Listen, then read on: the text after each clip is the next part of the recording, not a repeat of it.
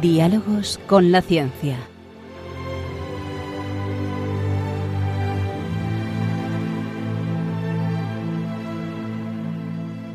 Dirigido por Javier Ángel Ramírez.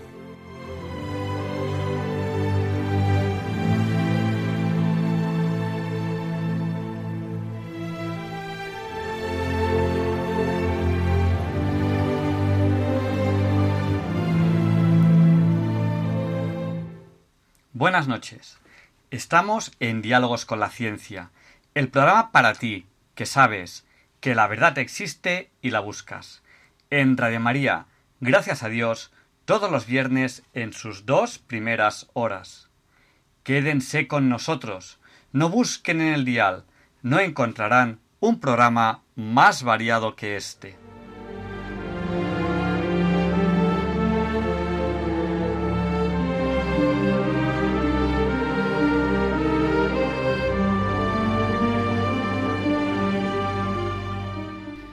Feliz viernes de cuaresma a todos. Nos estamos preparando para una Semana Santa, una cuaresma que vamos a vivir de una manera muy especial. No olviden que hoy es viernes, viernes 3 de abril de 2020. Y como viernes que es, pues los católicos en cuaresma hacemos una serie de cosas. Aquellos que puedan, pues por ejemplo, hoy tienen que, que evitar la carne, porque así lo hacemos. Esta es nuestra forma de, yo creo, de decirle a Dios, mira, mm, queremos estar contigo en este tiempo de preparación tan especial. Y, ¿cómo no? Vivimos esta cuaresma confinados en casa por el coronavirus. Pero no pasa nada. Los católicos somos personas optimistas. Sabremos sacar lo bueno de este confinamiento. Sabremos aprovechar este confinamiento para crecer, para crecer como personas, para crecer en fe, para crecer en todo aquello que solemos habitualmente crecer los católicos, porque somos gente que buscamos la verdad, buscamos el camino y buscamos la vida.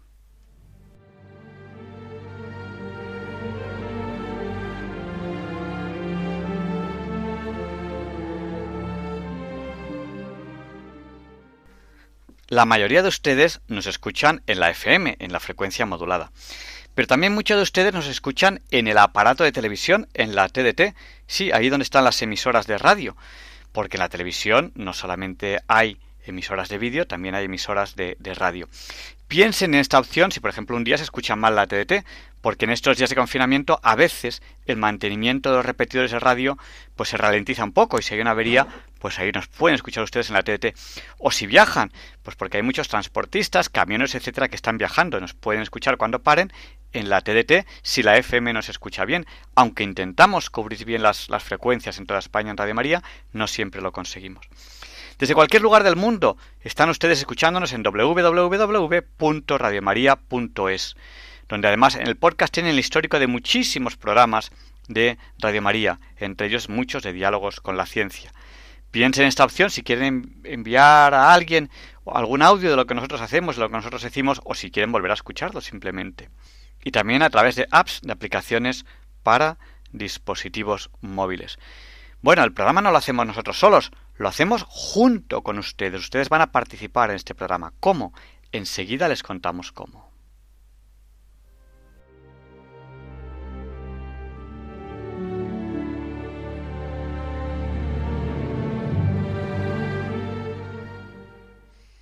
Diálogos con la Ciencia es un programa que siempre hemos hecho entre todos, ustedes y nosotros. A lo largo de la semana, ustedes eh, nos envían comentarios o audios al WhatsApp de Diálogos con la Ciencia, que es el del 8. Recuerden, 8 por 8, 64. Pues nuestro WhatsApp es el 649 888871, que 7 y 1 también es 8. Se lo repito, por si no tenían papel o bolígrafo a mano, o lápiz.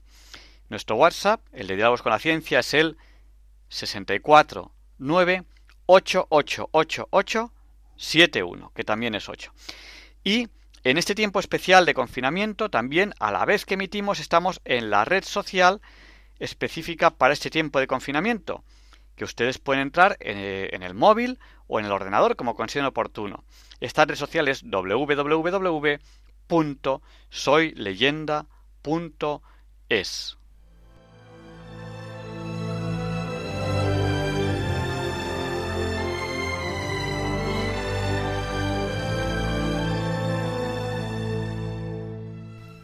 La verdad no es una idea o una ideología, no es algo abstracto como quieren hacernos creer los manipuladores, es algo real y concreto. Con este convencimiento claro empezamos este programa de esta noche. Luchamos contra la crisis de la razón, razón y verdad perseguidas a principios del siglo XXI por la mentira, el relativismo y las ideologías. Quédense con nosotros, no recorran el dial, no encontrarán un programa más variado que este. Ojalá pudiese ver el futuro, lo hermoso que sería el universo, universo, universo. Los hermanos y familiares seguro que serían muy buenos el mundo sonriente cantando de alegría. Gracias Padre Dios, gracias por la comida. Gracias Padre Dios por todo este mundo. Gracias Padre Dios.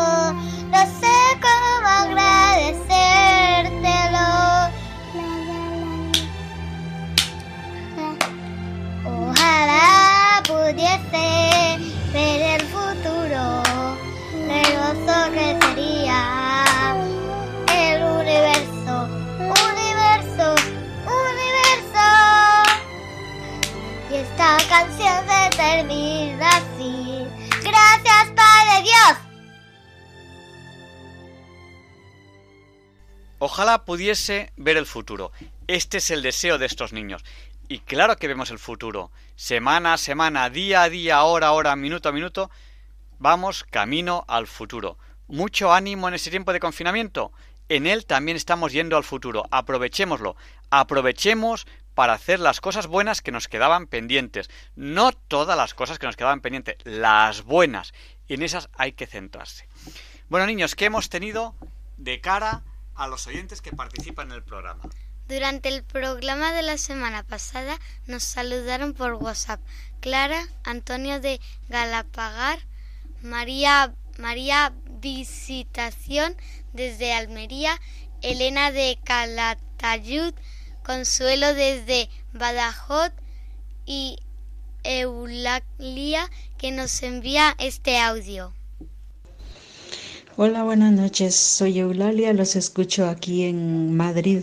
Estoy en Aravaca y escucho Radio María y porque yo cuido a una señora mayor, pues yo aprovecho mis horas de descanso, pues a estudiar un poco ahí unos deberes porque mm, estoy estudiándola eso y escucho la radio, pues eso me agrada mucho.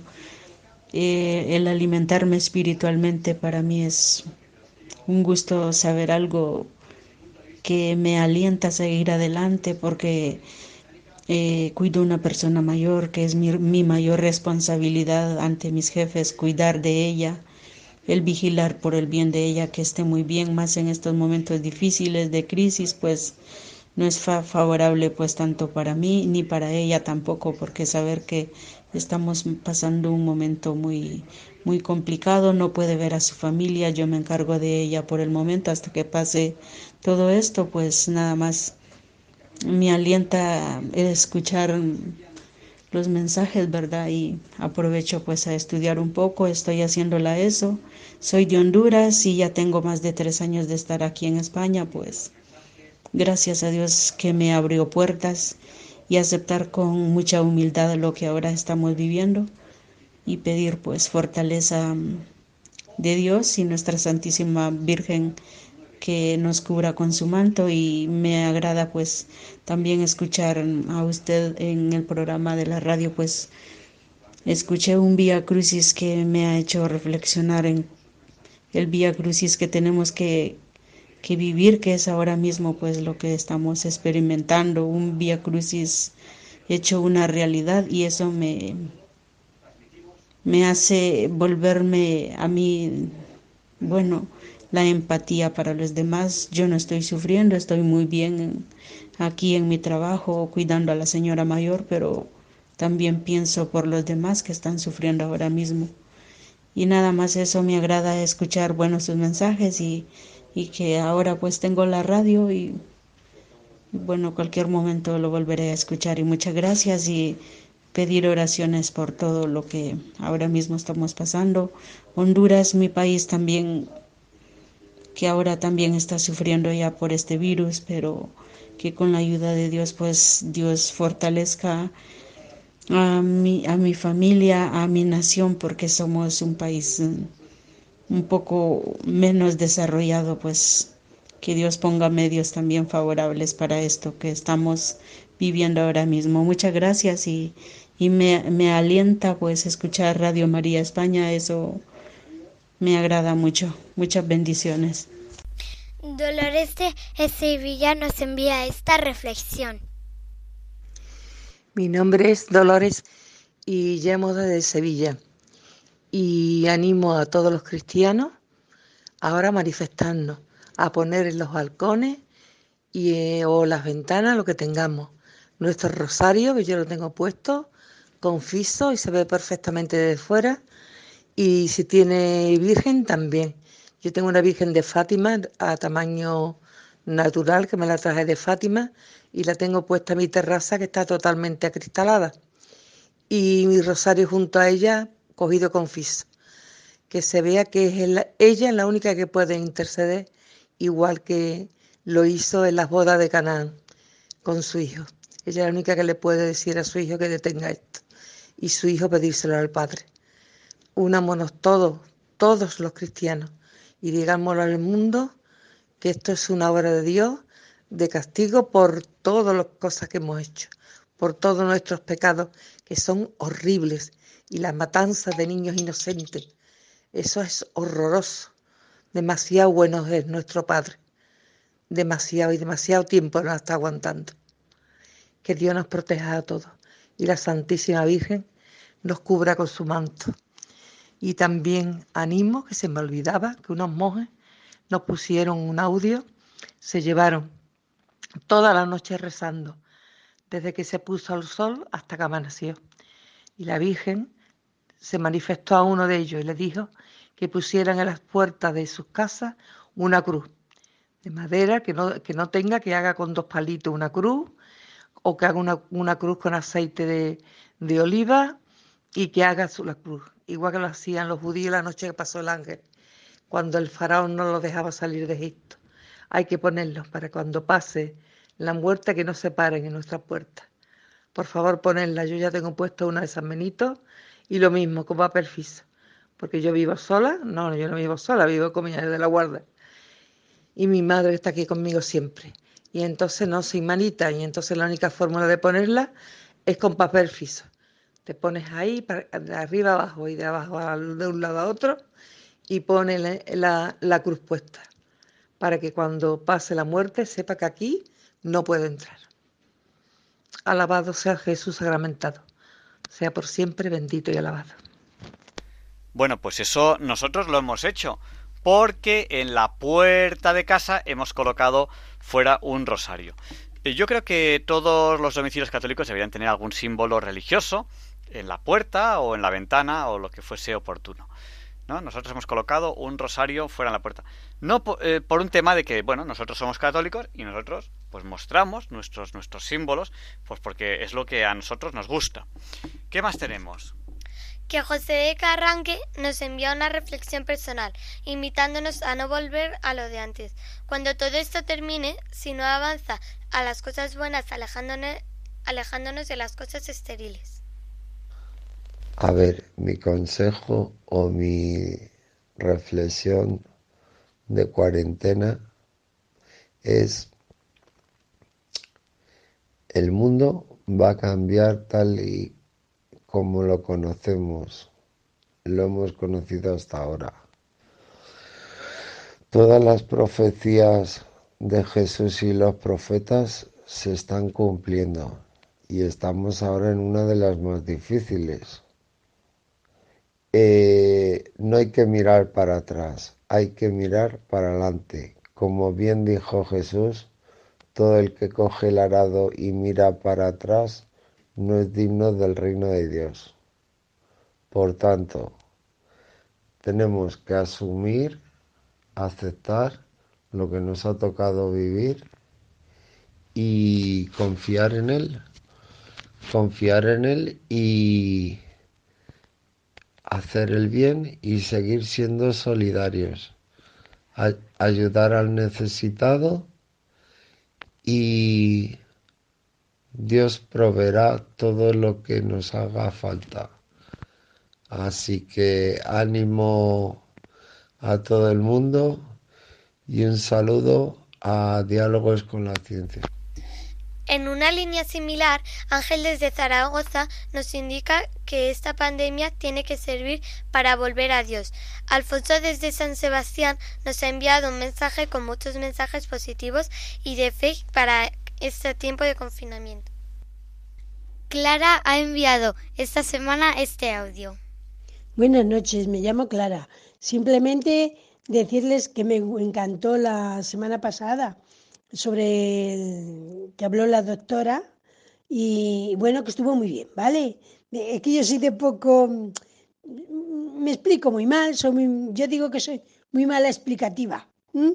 Y bueno, y tampoco soy de mucho cascar, ¿vale? Venga, muchísimas gracias. Ya hasta el jueves a la noche. Un abrazo muy fuerte y que Dios les bendiga. Nos saluda Consuelo desde Badajoz, Alberto desde Zaragoza, Charo de Cádiz, quien, además de saludarnos, quiere transmitir condolencias para todos los familiares de los fallecidos por esta pandemia. Condolencias. Bueno, pues Leonardo Aimiel, Per de Madrid, nos presenta la sección Pensar y Sentir. Disfruten de esta fabulosa voz.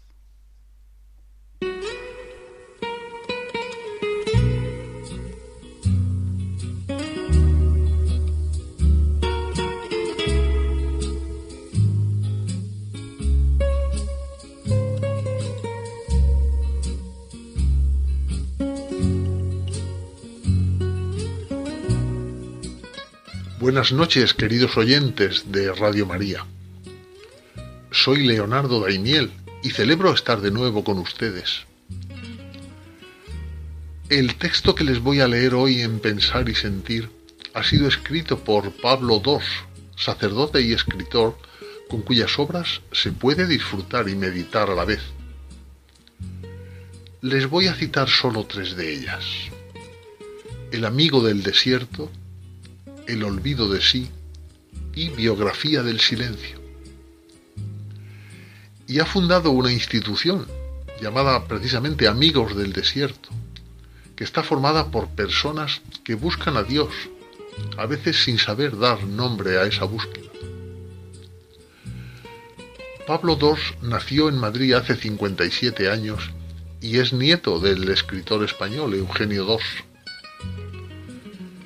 recibió el pasado año 2019 la Medalla al Mérito Profesional. Recientemente ha publicado un artículo titulado Pandemia y Espiritualidad, el cual les voy a leer ahora. En el pasaje evangélico de la resurrección de Lázaro, se presenta a Jesús de dos formas reveladoramente contrapuestas. Por una parte está el Jesús que, ante la noticia de la enfermedad de su amigo Lázaro, permanece aparentemente insensible, hasta el punto de dilatar su visita un par de días. El otro Jesús, por contrapartida, se echa a llorar cuando es informado de su muerte. Conmueve este Jesús que se deshace en lágrimas y sorprende por el contrario ese otro Jesús naturalmente el mismo, que se mantiene entero ante una noticia tan grave. ¿Qué significa esto? Por un lado, Jesús sabe que el mal no tiene verdadero poder sobre este mundo. Sabe que su dominio es sólo relativo y temporal. De ahí que se mantenga tan sereno y ecuánime ante la desgracia de su buen amigo. Sabe que pase lo que pase no será fatal. Ahora bien, ante el desgarro de Marta y María, sus amigas, deshechas por la pérdida de su hermano, y ante la generalizada desolación que reina en Betania, su lugar de descanso, Jesús responde con el llanto, abrumado por la terrible y sucia marea del mal, que termina por emponzoñarlo todo. Ese mal ha sido ya vencido por Dios, así lo dice la fe cristiana, pero sus secuelas siguen devastando al hombre. Jesús, el Cristo, sabe mantenerse en calma, cual maestro, cuando el mal llama a su puerta. Pero también sabe responder con un corazón apasionado cuando asiste al estrago que causa. Ante la crisis mundial suscitada por la pandemia del coronavirus, a los cristianos y a los buscadores espirituales en general se nos pide en primera instancia esta doble actitud. Primero llorar, luego mantener la calma. No solo mantener la calma, también es necesario llorar. Llorar porque hemos metido el pie en la rampa y porque ahora sufrimos por los dolores del cepo llorar porque estamos convencidos de que hay que acostumbrarse a tener el pie en el cepo. Ahora bien, llorar no es tan sencillo. Uno llora al principio, luego se acostumbra y se cansa y simplemente deja de llorar. No hay que llorar tanto, nos decimos entonces. Esto no lleva a ninguna parte y nos sonamos los mocos y nos llenamos de ruido para olvidarnos de las lágrimas que siguen corriendo durante largo tiempo por dentro.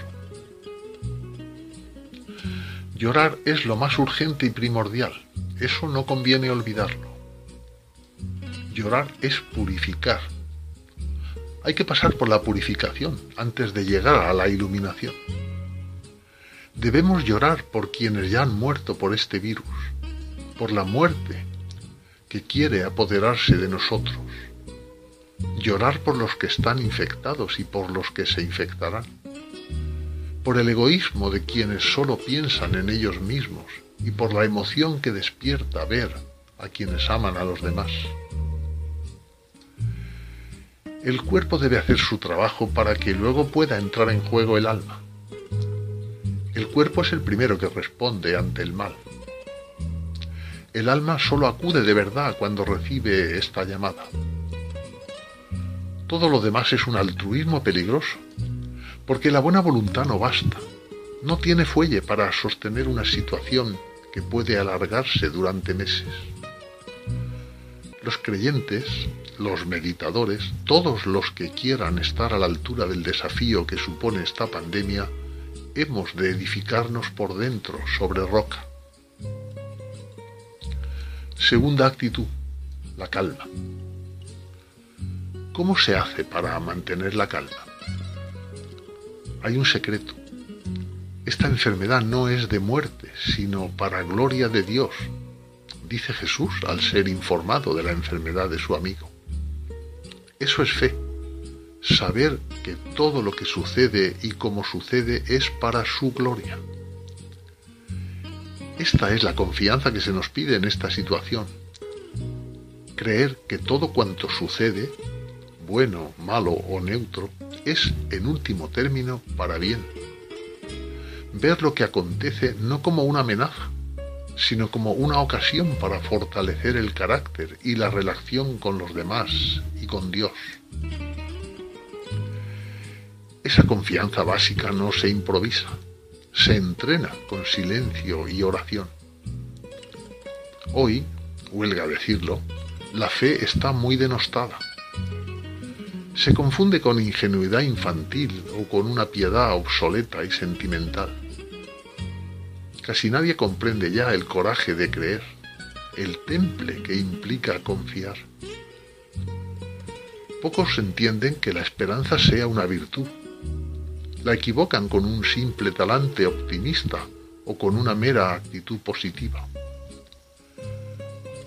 Una virtud, sin embargo, es siempre fruto de un cultivo o de un entrenamiento. Eso implica una escucha, un descubrimiento, una disciplina, una perseverancia. Lo que debe morir en un adulto para que pueda nacer en él la verdadera esperanza es precisamente la piedad edulcorada y la devoción pueril. Pero no es fácil vivir sin emociones reconfortantes, como tampoco lo es seguir adelante sin agarrarnos a las ficticias promesas de la magia o las de los falsos profetas, cada vez más numerosos. Lázaro es el amigo muerto que hay en nosotros, deberíamos saberlo. Deberíamos saber a estas alturas que los infectados somos nosotros. Solo cuando descubrimos que este mal lo padecemos todos, y esa es la experiencia que solo da el espíritu, solo entonces drena el corazón. Ese corazón humano, tan ensuciado por años de errores, va purificándose en la medida en que sabemos que las heridas del mundo son las nuestras. Esta pandemia nos da la oportunidad de dar un paso de gigantes en nuestra condición humana. En este tiempo de encerramiento domiciliario decretado por las autoridades, se nos brinda la ocasión, siempre buscada y pocas veces encontrada, de sanar de raíz el corazón, de vaciarlo de estupidez, de vanidad, de ruido, y de sanarlo con meditación y buenas acciones. De darnos cuenta lentamente, como siempre obra el Espíritu, de que esta vida es temporal y de que somos peregrinos. Quizá lo habíamos olvidado, quizá preferíamos no pensarlo. Presos por la agitación de estos primeros días, descolocados por la magnitud de la noticia, incrédulos, escépticos, preocupados y miedosos, ahora ha llegado el momento de mirarnos por dentro para que todo vaya colocándose en su sitio. Cuando el corazón está en su sitio, todo lo demás se recoloca. Los instintos, hasta entonces tiranos, dejan de exigir la primacía. La mente, finalmente desplazada, abandona los pensamientos obsesivos y estériles. Primero, pues, has de separarte de los demás, quedarte en casa como se te ha ordenado. Luego, de ti mismo poniendo a Dios en el centro, desatendiendo los infinitos reclamos del ego, lleno siempre de miedo y preocupación.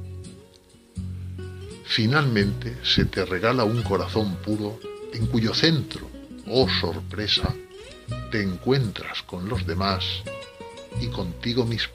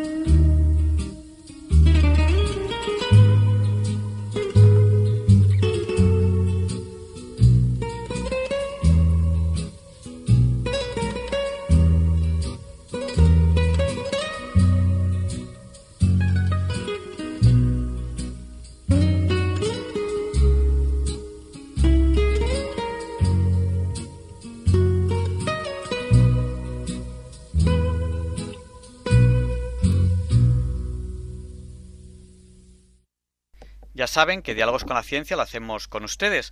Lo hacemos a través del WhatsApp. Nuestro WhatsApp es el 649888871 o a través de la red social www.soyleyenda.es, que es la red social específica para estos días de confinamiento. Ahora mismo estamos conectados ahí si ustedes quieren www.soyleyenda.es. Bueno, ¿y qué más nos han dicho en el WhatsApp en el 649888871 esta semana los oyentes? Begoña desde Córdoba nos avisa. Cuidemos, no demos nuestros datos por teléfono. Hay personas con la excusa de que no podemos salir, nos llaman y nos piden los datos para cobrar algo o lo que sea. No demos los datos a nadie que nos lo pida con ninguna excusa. Puede ser una estafa. Sí, de hecho, eh, nosotros queríamos vender una cosa por Wallapop y una persona nos dijo, sí, sí, os envío un mensajero. Y entonces nos, nos llegó un correo que teóricamente era de una empresa de mensajería, no voy a decir el nombre, eh, con su logotipo y todo, y nos pedía los datos en nuestra tarjeta de crédito. Los datos suficientes como para que ellos pudiesen comprar con la tarjeta de crédito. Era una estafa. Mucho cuidado, no den los datos a nadie, no den su número de tarjeta de crédito a nadie, no den su número de cuenta a nadie. La semana pasada nos solicitó oraciones Javier de Valencia y ustedes y nosotros rezamos por él y nos alegramos de transmitirles que Javier esté mejor. Mucho ánimo, Javier. Y vamos ahora a la entrevista de la semana.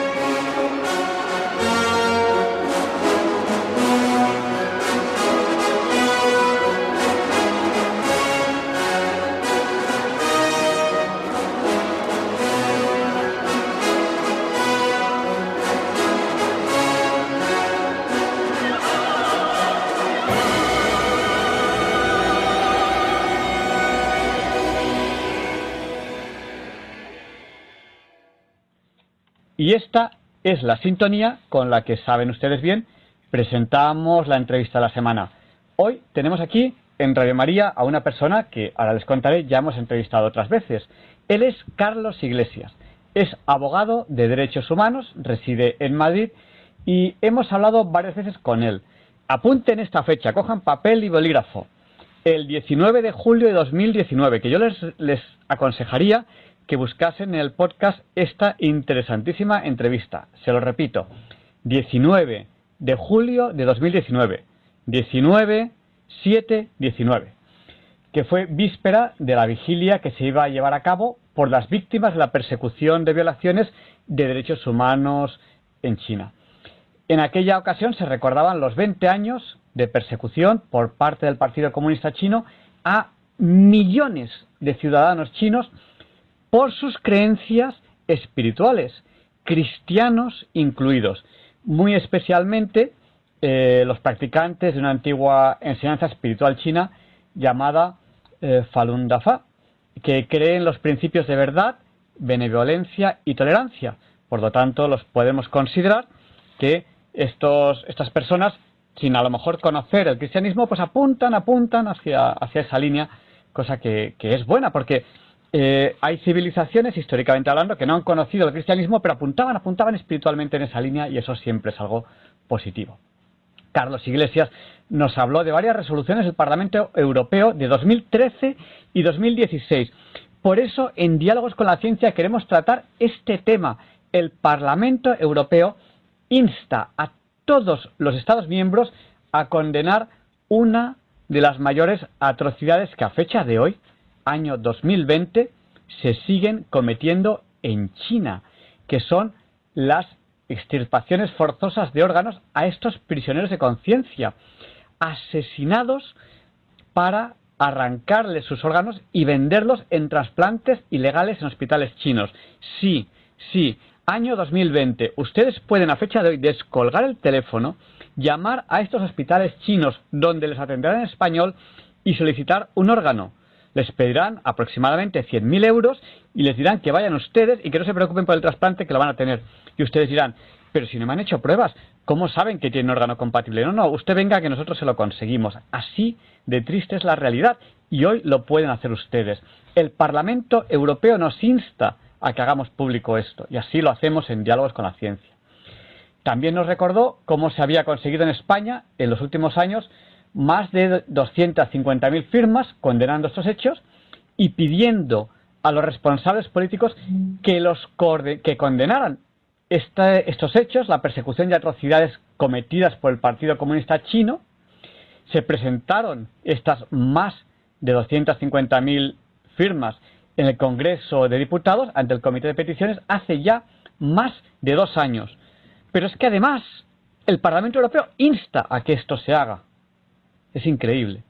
Bueno, en estos momentos y cuando la situación que vivimos en todo el mundo por el virus, eh, este coronavirus que genera esta enfermedad, COVID-19, la semana pasada hablábamos de que COVID-19 no es el nombre del virus, es el nombre de la enfermedad que genera este, este virus, eh, que se ha originado en China y que nos tiene a todos confinados en nuestros domicilios.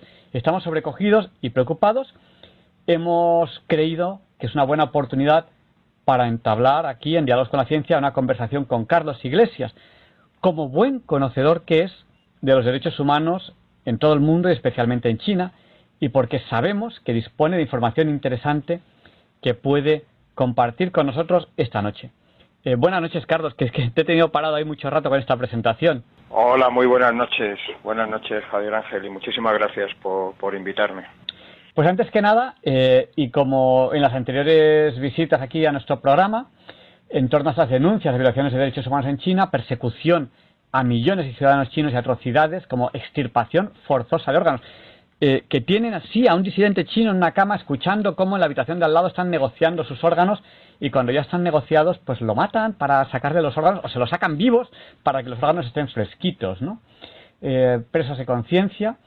¿Podrías decirnos cómo está la situación hoy en día de estas situaciones denunciadas de las que ya hemos hablado en otros programas, por ejemplo, el 19 de julio de 2019, que nuestros oyentes pueden escucharlo en el podcast? Pues, pues sí, efectivamente. A día de hoy, eh, lamentablemente, efectivamente, en, marzo del 2020, continúa esta estas terribles atrocidades cometidas por el Partido Comunista Chino, donde eh, se persiguen las creencias espirituales, con un único fin, y es que la gente no tenga eh, verdaderamente fe, principios, creencias, eh, intentando imponer el pensamiento único, el ateísmo puro y duro, y eh, ven un peligro clarísimo en que las personas pues dispongan de valores, de valores y principios universales, ¿no? Como pueden ser, como comentabas antes, la verdad, la benevolencia, la tolerancia, algo que deben ser las señas de identidad de cualquier persona de bien, pues esto es lo que persigue el Partido Comunista Chino. Y lamentablemente a día de hoy, insisto, pues cientos de miles de personas prisioneros de conciencia, incluidos cristianos también, por supuesto, pero muy especialmente los practicantes de esta antigua enseñanza espiritual china llamada Falun Gong o Falun Dafa son están recluidos en las cárceles, siguen siendo torturados y siguen a día de hoy, 2020, siguen siendo objeto de estos crímenes terribles de las extirpaciones de órganos, órganos que por otro lado son luego efectivamente vendidos eh, al mejor postor, eh, a, a, quien necesite estos órganos fuera de China y que viaja a China para que se realice un trasplante que no puede obtener en sus países de origen. Estas atrocidades siguen hoy cometiéndose y lamentablemente no ha mejorado en absoluto el panorama, sino más bien todo lo contrario. Eh, no olvidemos que el marxismo y todas sus ideologías derivadas, socialismo, comunismo, persiguen las ideas religiosas porque ellos, esas ideologías, pretenden ser la religión de todo el mundo, la religión de lo que ellos llaman el pueblo. O sea, para ellos, eh, para ellos sus ideas socialistas, comunistas, marxistas en general, eh, pretenden ser la espiritualidad que guíe a todo el mundo. Por lo tanto, hay que abatir cualquier espiritualidad humana que no sean sus ideologías políticas. Bueno, eh, habéis presentado aquí en España 250.000 firmas, aparte de que el Parlamento Europeo insta en dos resoluciones que, voy a recordar del Parlamento Europeo en 2013 y 2016, insta a todos sus Estados miembros eh, a condenar estas atrocidades. Vosotros presentáis 250.000 firmas además de esto. ¿Qué han hecho los políticos, el Congreso? ¿Qué medidas han tomado? Eh, ¿Qué decisiones han tomado a este respecto? Em, ¿Siguen las extirpaciones forzosas de órganos a personas vivas, prisiones de conciencia? ¿Qué ha hecho el Congreso? Bueno, pues lamentablemente eh, hemos visto los dos, tres últimos años eh, el nivel eh, de la situación política en España inestable y lamentablemente, aunque ha habido algunas entrevistas, nos han llamado, no ha habido ningún tipo de acción, no ha habido ningún tipo de resolución, no ha habido ningún tipo de declaración o proposición no de ley eh, acerca de eh, la condena explícita de estas atrocidades. ¿no? Y como bien decías, Javier Ángel, a pesar de que es un mandato, es decir, el propio Parlamento Europeo, la resolución de 12 de diciembre del 2013, ratificada posteriormente en decisión del propio Parlamento en, julio del 2016, insta, es decir, no está eh, dejando opcionalmente o, que cada Estado haga lo que quiera, sino que realmente insta, realmente es una obligación de cada Estado miembro, y obviamente España lo es, de que condene estos hechos.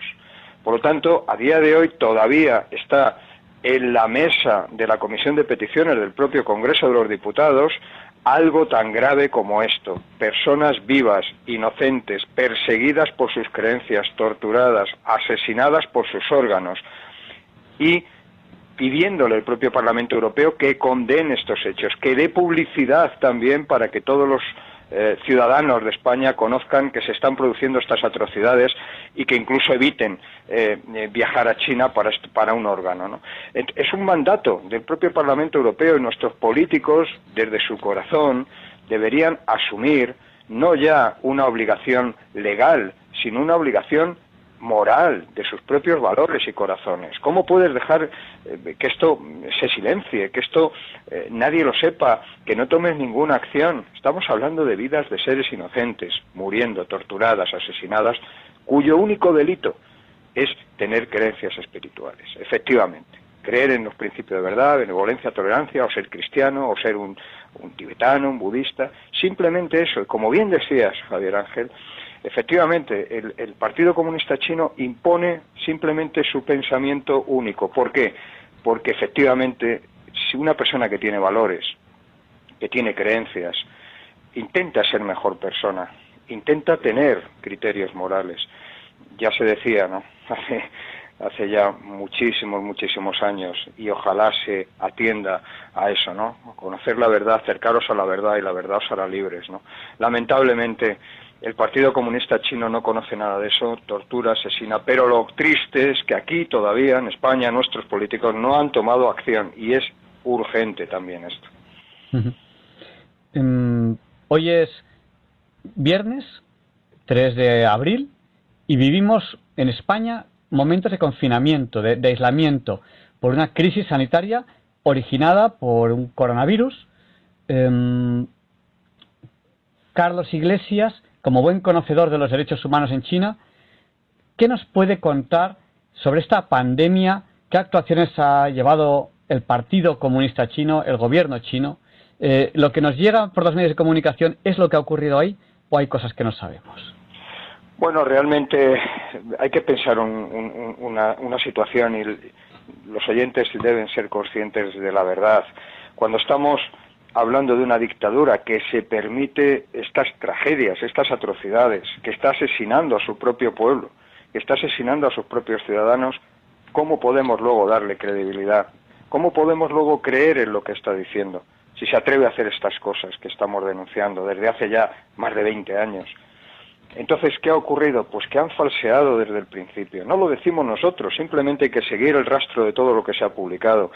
Doy datos muy concretos. Por ejemplo, eh, hubo un médico que ya en diciembre, Li Wenlian, oftalmólogo de 34 años, él ya eh, eh, apreció estos primeros síntomas de esta neumonía rara, que así la llamaba él, parecida al SARS, a la anterior neumonía, y bueno, en un chat de varios médicos, siete médicos amigos lo comentó, empezó a comentarlo, que había visto varios casos y que era muy raro esto.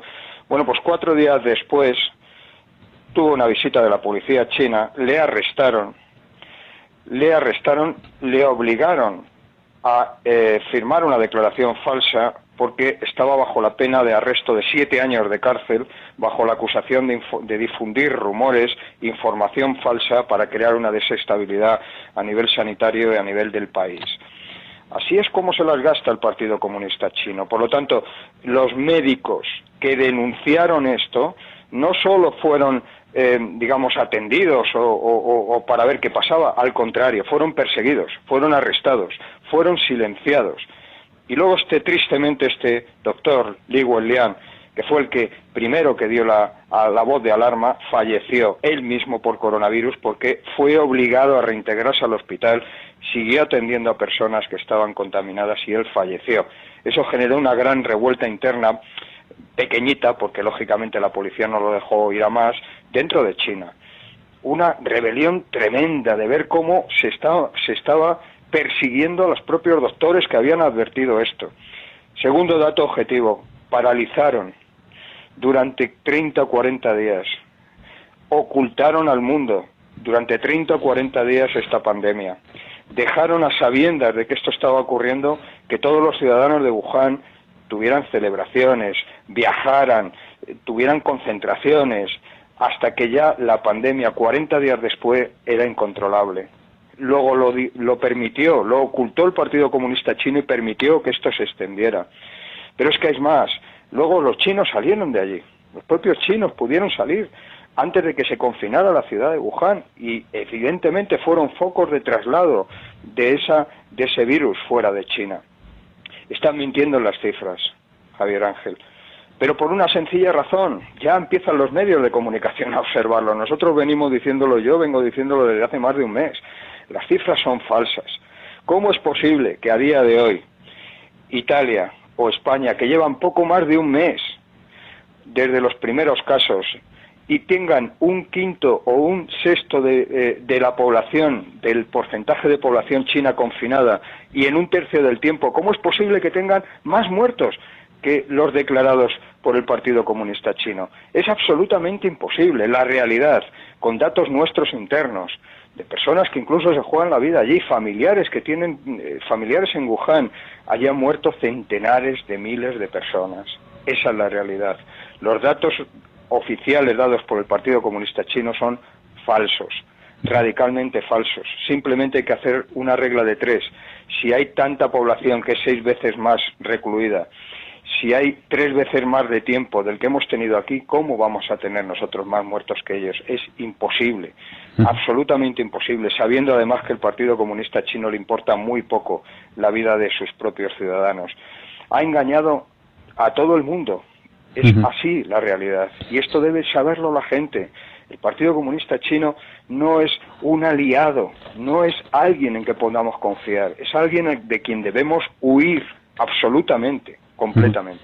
Eh, si, esto lo dijésemos la semana pasada, nos tacharían aquí de conspiranoicos. Sin embargo, pues gracias a Dios lo están ya reflejando mm, todos los medios de comunicación, ¿no? O sea, es un dato que, que ya es Vox Populi y que ya eh, cuando se ha analizado matemáticamente los datos, se ve que esos datos no pueden ser reales. ¿Cuáles son los reales? A fecha de hoy no se sabe, pero, pero los que nos están dando se sabe que matemáticamente no pueden ser los reales. El propio gobierno, el propio gobierno español ya dice que como mínimo debe haber habido 40.000 muertos en China, ¿no? o sea, los datos del propio gobierno. Insisto, porque también es verdad que a ningún país le gusta que ser, digamos, el que tiene mayor número de muertos, ¿no? Pero esto es simplemente, Javier Ángeles, es, las matemáticas, aunque, aunque suene muy duro lo que estoy diciendo, ¿no? Pero las estadísticas, los números, no suelen, no suelen fallar, ¿no?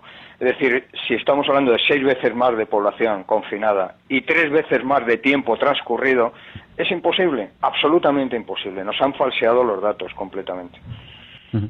Bueno, eh, nosotros, evidentemente, hablamos de este tema ahora que, es Vox Populi. la, semana pasada nos, llamarían conspiranoicos, ahora no.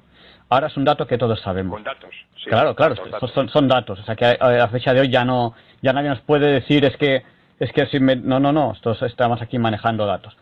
Bueno, de momento, de momento a fecha de hoy, eh, estamos ya a, viernes 3 de abril, nadie puede asegurar nada de cómo surgió este virus. Nosotros no queremos apuntarnos a ninguna teoría, porque son teorías ni no nos apuntamos a ninguna. Eh, el origen de este virus no se sabe, pero sí las consecuencias que está teniendo a nivel global, eh, aunque realmente no las conocemos del todo. O sea, eso también tenemos que ser, tenemos que ser claros de que sabemos un retazo de lo que está ocurriendo, pero no sabemos mucho. ¿no? ¿Qué puede decirnos acerca de la situación actual en China y desde la perspectiva más actual de los derechos humanos y más social?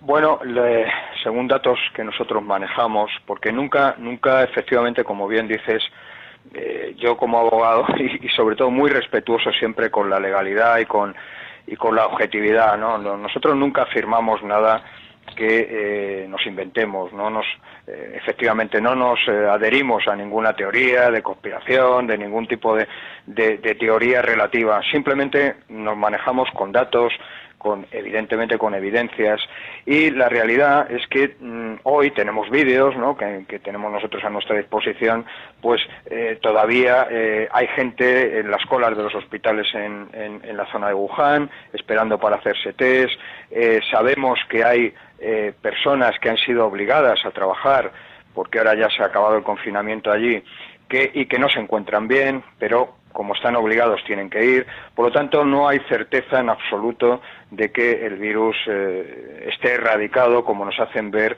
eh, las autoridades chinas, ¿no? Eh, y además es muy curioso, ¿no? Todo lo que está ocurriendo, esas consecuencias sociales de las que comentabas, claro, o, esas consecuencias de, de extrapolación del virus. Al final, lo estamos teniendo ya en otros países, en muchos países, ¿no? Es una pandemia, ¿no? ¿Qué ocurre? Que también ahora se ha presentado eh, el Partido Comunista Chino, el gobierno chino, como salvador de los países, ¿no? Con donaciones, aparentemente. La realidad es que, bueno, estamos comprando material, ¿eh? no, solo, no nosotros en España, sino en otros países también, comprando material sanitario a China. Y yo también me hago una pregunta, yo no afirmo, ¿no? Pero eh, desde luego, viendo lo que se ha publicado en prensa también estos días, ¿no? Que los test que se han adquirido, pues parece que eran un 80% defectuosos, eh, los test rápidos, que el material sanitario, eh, hay vídeos también circulando, parece que eh, mascarillas, etcétera, pueden no ser el originario de China cumplir con todas las normas sanitarias, ¿no? Hay muchas serias dudas de eso. Y luego la pregunta, ¿no? ¿Estamos seguros, garantía absoluta de que ese material sanitario que llegue aquí, procedente de China, no olvidemos de dónde se ha iniciado el virus. No olvidemos dónde nos han mentido con las cifras. Ese material tenemos garantía absoluta de que llegue absolutamente cumpliendo con toda la normativa sanitaria, eh, limpio, no contaminado, etcétera. Yo dejo la pregunta ahí, pero para mí es una gran, seria duda que desde luego eh, la prudencia cuando estamos hablando de un tema de crisis sanitaria recomendaría desde luego no estar cerca en absoluto del Partido Comunista Chino. Estamos en Diálogos con la Ciencia, en Radio María, estamos entrevistando a Carlos Iglesias. Él es abogado de derechos humanos. Eh, estamos hablando con él porque hemos hablado con él varias veces de lo que, de lo que ocurre en China con el, con el gobierno chino. El Parlamento Europeo ha instado en dos resoluciones de 2013 y 2016 a todos los Estados miembros a condenar atrocidades que están ocurriendo en, China, como por ejemplo la extirpación forzosa de órganos a disidentes, simplemente personas porque tienen creencias religiosas, porque eh, en general el marxismo, el comunismo, el socialismo pretenden ser la única ideología, pretenden ser la única bueno, ser la única ideología, la única, entre comillas, religión de eso que ellos llaman pueblo, y por tanto hay que eliminar a todos los que tienen conciencia o ideología o, que están en, pensamiento ajeno al marxismo, socialismo o comunismo. Bueno, estamos hablando de, de, varios temas, extirpación forzosa de y, cómo no, del actual coronavirus, el COVID-19, que es la enfermedad que produce, que viene de, China. Bueno, la situación eh, es de grave crisis humanitaria, ha llegado a España. Hasta el día 8 de marzo estábamos aquí divinamente, no ocurría nada, no había infectados, pero de repente el día 9 aparecieron muchísimos miles de infectados. No voy a hacer ningún comentario a este respecto, se complicaron mucho las cosas aquí en España. Los efectos están siendo muy graves en costes de vidas humanas, en un tremendísimo daño social, lo cual eh, hay gente que incluso interpreta que es bueno para el socialismo y el comunismo porque esta gente en gravísimo daño social abrazaría estas ideologías y en un tremendo daño económico a todos. Sin embargo, China, a través de su gobierno, mm, ha aparecido como nuestro aliado, nuestro salvador, para donarnos y vendernos material sanitario. Nos has comentado ya un poquito. ¿Qué, te parece esta, esta aparente ayuda? No sé si quieres, si quieres decirnos algo más. Bueno, muy, muy, muy breve en esto, Javier Ángel. Eh, mira, eh, la gente debe saber también la verdad. Ha salido publicado en los medios, ¿no? Realmente el Partido Comunista Chino eh, ordenó, porque esto ha sido global, podemos acreditarlo, con, con, bastantes, en, bastantes ciudades, en bastantes países, ordenó el, el, el desabastecimiento de material sanitario durante los meses de enero y febrero, que era cuando ellos tenían la crisis, a otros países, a sus propios ciudadanos, con teóricamente la finalidad de dirigir ese material, mascarillas, guantes, etcétera, a China. ¿no? Esto produjo un desabastecimiento en nuestras propias farmacias, en, Madrid, en Barcelona, en, Murcia, en, Alicante, en, múltiples ciudades españolas, las farmacias, ha salido publicado en prensa, en España, durante los meses finales de febrero, primero de marzo, eh, se desabastecieron por la comunidad china, que empezaron a comprar en masa y dejaron nuestras farmacias sin esos eh, material sanitario. ¿Qué ocurre? Que curiosamente luego, un día eh, antes de que el Ministerio ordenara el requisamiento ¿no? de, o la puesta a disposición de todo ese material que se dispusiera para, para la crisis, pues empezaron a aparecer comunidades de chinos donando, ¿no? organizadamente, asociación de amigos, etcétera, eh, donando ese material que la gente no sabe que era el que previamente se había desabastecido de nuestras farmacias. O sea, generando esa eh, presunta buena imagen de donación, cuando en realidad, insisto, era nuestro propio material que semanas antes había sido desabastecido. Pero es que eso fue la avanzadilla. Ahora ya se presenta como no como donante, como vendedor, como vendedor del material. Porque no olvidemos que España, que han hecho otros países, eh, alcanzó un acuerdo para comprar material sanitario a China por valor de 432 millones de euros. Y cuando digo comprar, también hay que saber, porque se ha publicado, que no es a precio de coste. Están eh, aprovechando la coyuntura y encareciendo eh, las palabras utilizadas tanto en la Comunidad de Madrid como el consejero de Sanidad de la Comunidad de Madrid, como algún otro miembro eh, político, que se ha producido un mercado persa, una auténtica subasta por el Partido Comunista Chino del material sanitario. Pero es que además, si ese material sanitario tuviéramos la seguridad de que cumple las condiciones, que es, que es eh, correcto y que funciona y que, que está limpio, bueno, podríamos incluso pagar más. Pero es que encima ese material, lo que está llegando es un material defectuoso. Luego nos estamos encontrando con una situación en la que se presenta como Salvador quien ha ocasionado el problema, quien ha ocasionado la pandemia, quien lo ha ocultado al mundo, quien ha perseguido a sus propios médicos y encima ahora quiere hacer negocio con el sufrimiento de los países occidentales. Ese es el Partido Comunista Chino. Eh, ¿Por qué piensa Carlos Iglesias, que es la persona que estamos entrevistando, que países cercanos a China, como Taiwán y Hong Kong, no tienen casi personas contaminadas por, por, este coronavirus y el número de muertos es reducidísimo? Te doy datos concretos, muy, muy, muy rápido, eh, Javier Ángel. Mira, Taiwán, 24 millones, la mitad aproximadamente de la población española. ¿Sabéis cuántos casos a día de hoy hay reportado? Menos de 350 infecciones. 350. ¿Sabéis cuántos muertos a día de hoy? Seis muertos. Estamos hablando de la mitad de la población española y estamos hablando de un país que está colindando con China. Hong Kong, 7 millones y medio de habitantes. Cifra de afectados, no llega a 750. Cinco muertos. ¿Cómo es posible? Pues muy sencillo, porque estos países, Taiwán, Hong Kong, donde imperan sistemas libres democráticos, conocen muy bien al Partido Comunista Chino, conocen muy bien la perversidad del Partido Comunista Chino. Y lo primero que hicieron en cuanto se destapó el, problema en China fue no solamente cerrar sus fronteras, sino dotarse de su propio material, ellos, sus mascarillas, su propio material de protección y con instrucciones muy claras. ¿Por qué? Porque sabían que el enemigo que tienen al lado, el Partido Comunista Chino, no solo no vela por la salud, sino que va a intentar en la medida de lo posible, si puede, ¿eh? como está haciendo a su propio pueblo, hacer el mayor daño posible. Entonces estos países que les conocen muy bien y que están junto a ellos, no hay casos prácticamente. Tiene que aprender el mundo que el verdadero, la verdadera eh, posibilidad de, tener una salvación es alejarse del Partido Comunista Chino. ¿Y qué recomendaciones podrías darnos desde tu experiencia en los derechos humanos? Porque recordamos a los oyentes que Carlos Iglesias es abogado en derechos humanos y con tu experiencia en los derechos humanos en China, que pudiese ayudar a salvar vidas, no solo en China, sino fuera de China y en una situación como la que estamos a fecha de hoy, 3 eh, de abril de, de 2020, viviendo. Bueno, aquí te a hablar no solo desde la perspectiva de abogado de derechos humanos, sino también como, como persona creyente, ¿no? Yo creo que, que es momento también para la esperanza, para, para, para tener la fe. Nosotros, al final, el ser humano es un ser, eh, por mucho que pensemos que somos el centro del universo, somos un ser voluble, un ser que necesita efectivamente protección porque no somos al final nada sin la fe, ¿no? Y yo creo que eso es un elemento importantísimo. Hay muchísimos testimonios en China y fuera de China de personas que la propia fe les está salvando, ¿no? Cuando de verdad tienes fe, ¿no?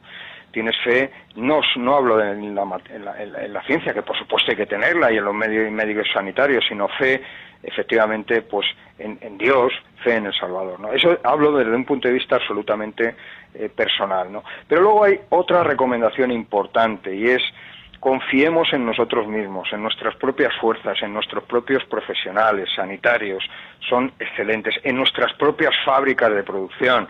Tenemos capacidad para hacer respiradores y hay varias iniciativas en España para eso. Tenemos capacidad de fábricas de mascarillas y alejémonos del Partido Comunista Chino, porque lo único que nos puede traer es más desgracia. Esos un poco son mis recomendaciones y aferrémonos desde luego a tener esos valores dentro de uno mismo.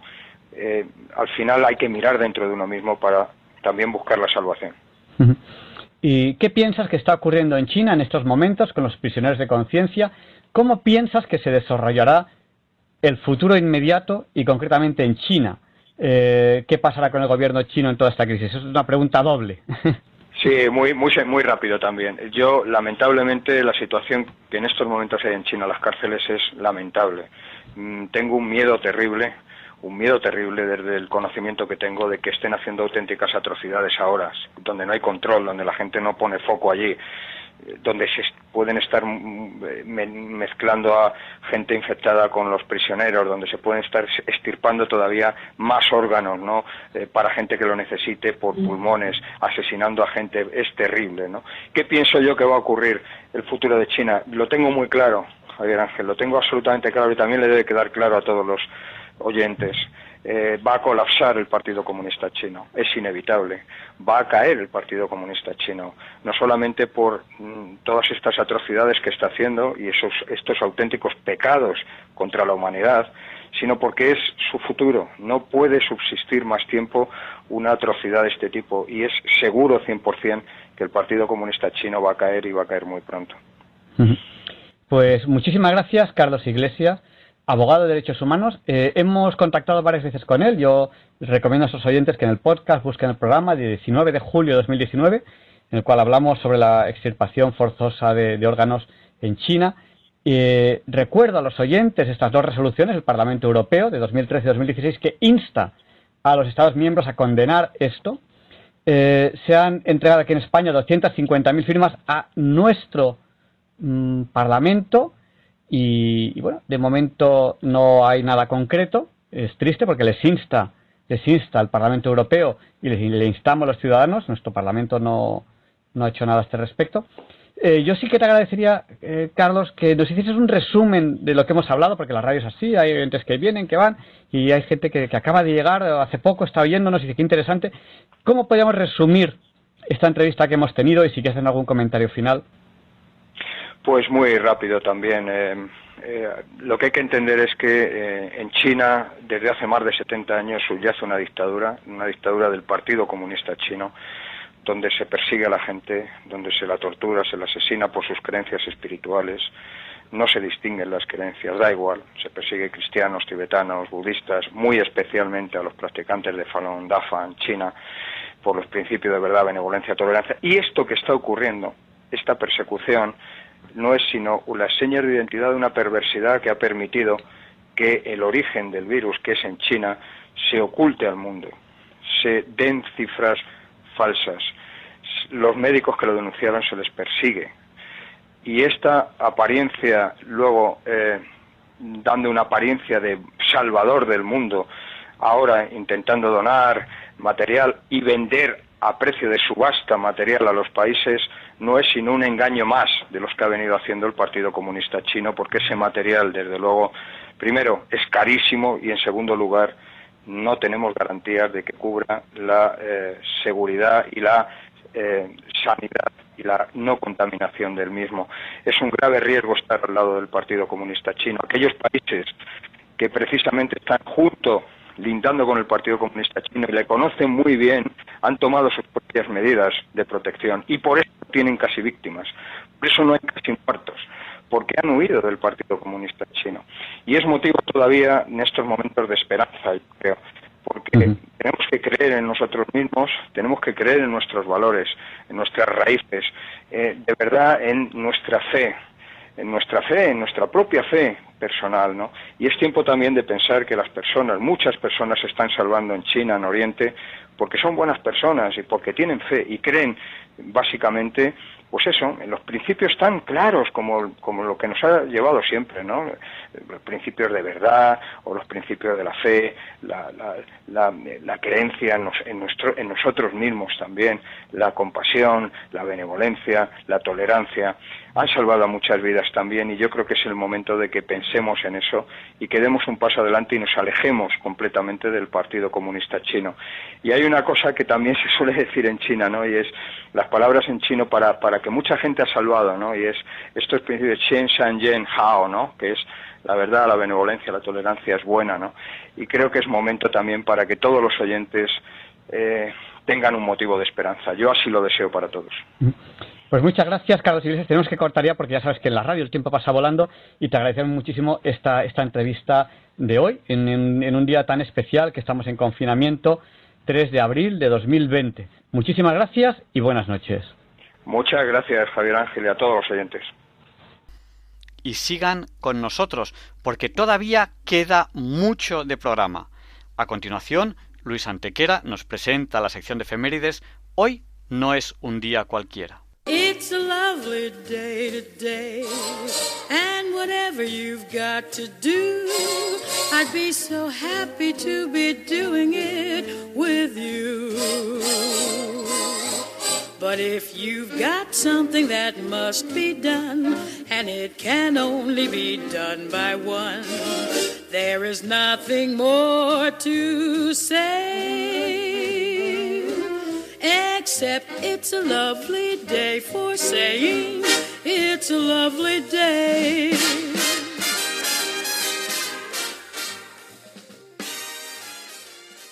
No, Javier Ángel, no directos compañeros de Diálogos con la Ciencia, no, queridísimos oyentes de Radio María. Claro que no es un día cualquiera, ningún día es un día cualquiera. Y este 3 de abril que nos disponemos a comenzar ahorita mismo, tampoco, porque en fecha tal, pero del año 1043, es coronado San Eduardo IV de Inglaterra, llamado el Confesor por ser santo confesor, último rey de la casa de Wessex y penúltimo rey anglosajón, dado que durante el reinado de su sucesor Haroldo invaden Inglaterra los normandos de Guillermo de Normandía. Y en 1312 en el concilio de Viena, mediante la bula Vox in Excelso, el Papa Clemente V, presionado por Felipe IV de Francia, verdadero instigador del proceso, y tras 194 años de existencia, disuelve la Orden del Temple creada para la protección de los caminos a Tierra Santa bajo la acusación de herejía y profanaciones.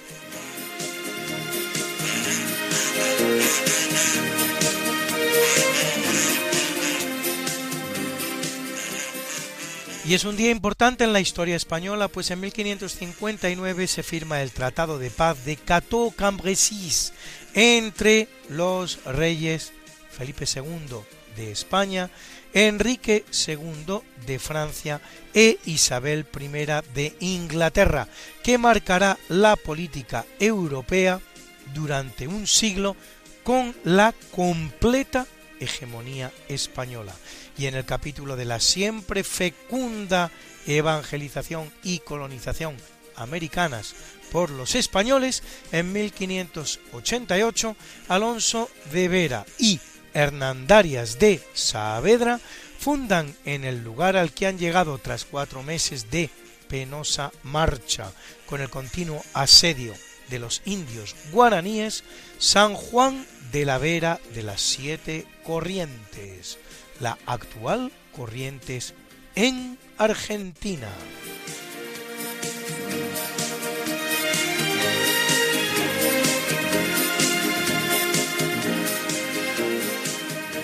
Y es un día no menos importante también en la triste historia de Rusia durante el siglo XX, pues en 1917 en el vagón precintado en el que los alemanes le han dejado atravesar Centro Europa, Vladimir Lenin arriba a Petrogrado desde su exilio en Suiza.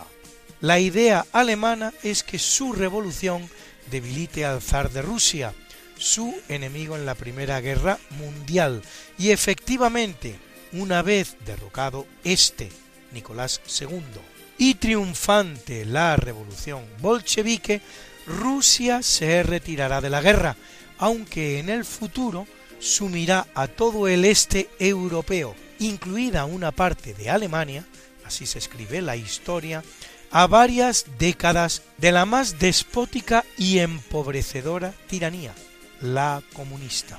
Y en 1922, Josif Vissarionovich Tsugashvili, más conocido como Stalin, que viene a significar algo así como el hombre de acero, es nombrado secretario general del Comité Central del Partido Comunista de todas las Rusias, cargo desde el cual consolidará en la Unión Soviética la tiranía más sanguinaria que la historia ha conocido, excepción hecha de la de la China de Mao, la tiranía stalinista.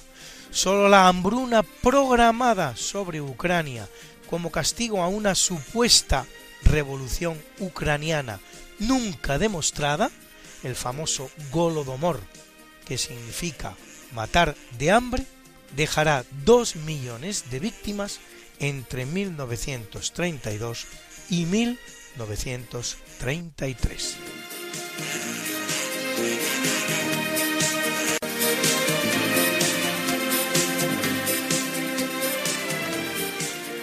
Y en 1919 un decreto del gobierno marca el máximo de ocho horas de jornada laboral, convirtiendo así a España en el primer país del mundo en implementar una medida que luego hará suya y se expanderá por todo el mundo la Organización Internacional del Trabajo, la OIT. Y en 1933 los británicos Clydesdale y McIntyre sobrevuelan por primera vez el que es el campanario del planeta, la cumbre del Everest.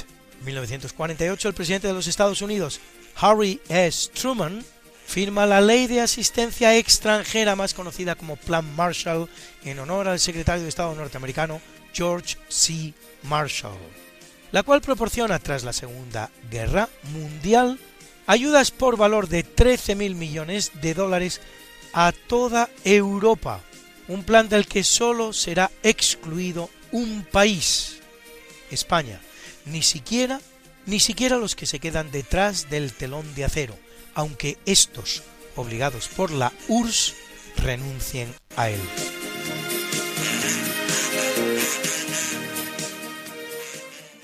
Bruna, Bruna, nació María y está en la cuna, nació de día, tendrá fortuna. Por dar a la madre su vestido largo y entrará a la fiesta con un traje blanco será la reina cuando María cumpla 15 años. Te llamaremos Negra María, Negra María que abriste los ojos en carnaval. En el capítulo del natalicio nace en 1270 William Wallace, guerrillero que dirige la que se da en llamar Primera Guerra de Independencia Escocesa y terminará ajusticiado mediante el terrible sistema inglés del hanged, drawn and quartered, eviscerado y descuartizado, que inspira la célebre película Brave Heart de Mel Gibson, ganadora de 5 Oscar.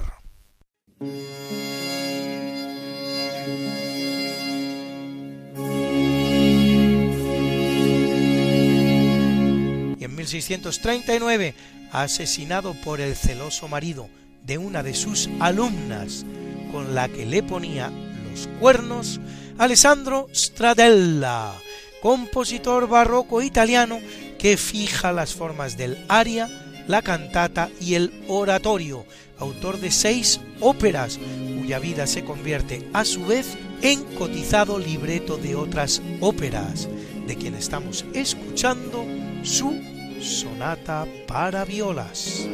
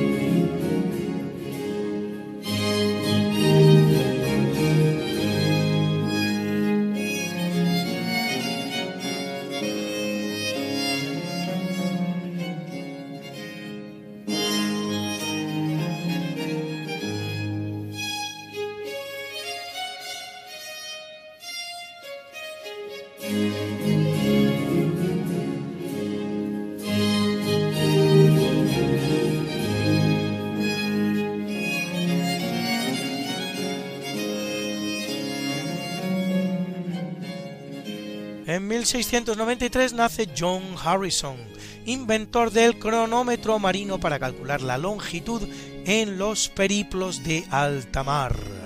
En 1783, el escritor estadounidense Washington Irving, que vivirá en España y escribirá los famosos cuentos de la Alhambra. En 1857, Dolores Aleu Riera, primera española licenciada en medicina.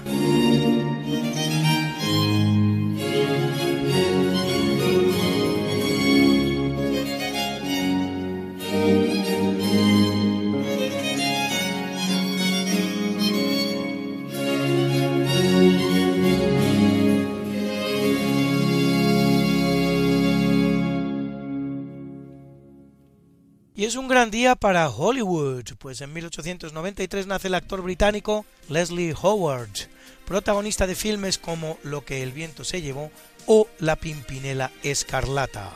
En 1924 lo hace el actor norteamericano Marlon Brando, para muchos el más grande, ganador del Oscar al mejor actor en dos ocasiones, en 1954 por On the Waterfront, que en España se llamará La Ley del Silencio, y en 1972 por El Padrino. Y en 1922 la actriz y cantante estadounidense Doris Day, protagonista de filmes como Young Man with a Horn, Joven con un cuerno o El hombre que sabía demasiado, en la que cantaba este inolvidable What Will Be, Will Be. When I was just a little girl, I asked my mother, What will I be? Will I be pretty? Will I be rich? Here's what she said to me. Que sera, sera. Whatever will be, will be. The future's not ours to see. Que sera, sera. What will be, will be. When I grew up and fell in love, I asked my sweetheart what lies ahead. Will we have rainbows day after day? Here's what my sweetheart said. Que sera, sera. Whatever will be, will be. The future's not ours to see. Que sera, sera. What will be, will be. Now I have children of my own. They ask their mother, What will I be? Will I be handsome? Will I be rich? I tell them tenderly. Que sera, sera. Whatever will be, will be. The future's not ours to see. Que sera, sera. What will be, will be. Que sera, sera.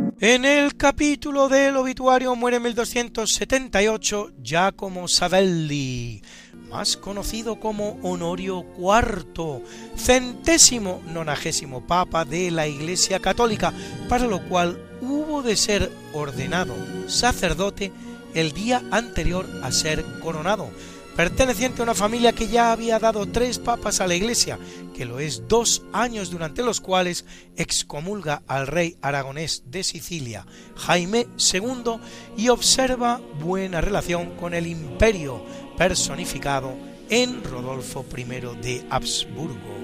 Y en 1682, el sevillano Bartolomé Esteban Murillo, gran pintor del barroco español del siglo XVII, autor de innumerables Inmaculadas o de El Buen Pastor.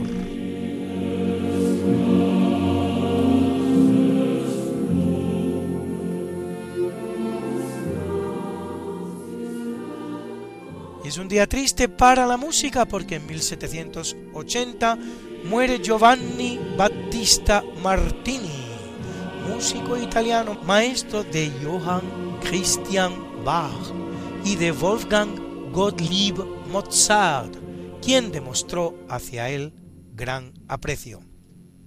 Y en 1897 uno de los grandes, el magnífico compositor alemán Johannes Brahms, que con Bach y Beethoven constituye las tres grandes Bs de la música, en expresión que debemos al director alemán de orquesta von Bülow, autor de una amplia obra en la que destacan sus danzas húngaras o este maravilloso requiem cuyo segundo movimiento escuchan ustedes.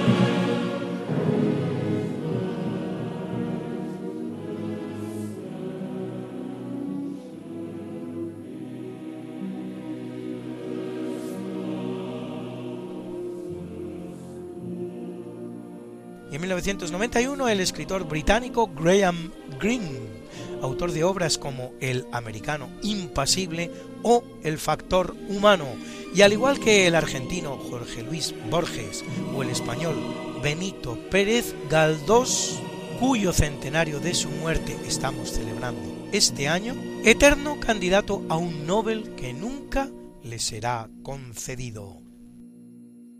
Y en 2012 Antonio Mingote, escritor y académico de la lengua, uno de los grandes humoristas gráficos de la prensa española, recordado por su viñeta diaria en ABC durante nada menos que 60 años.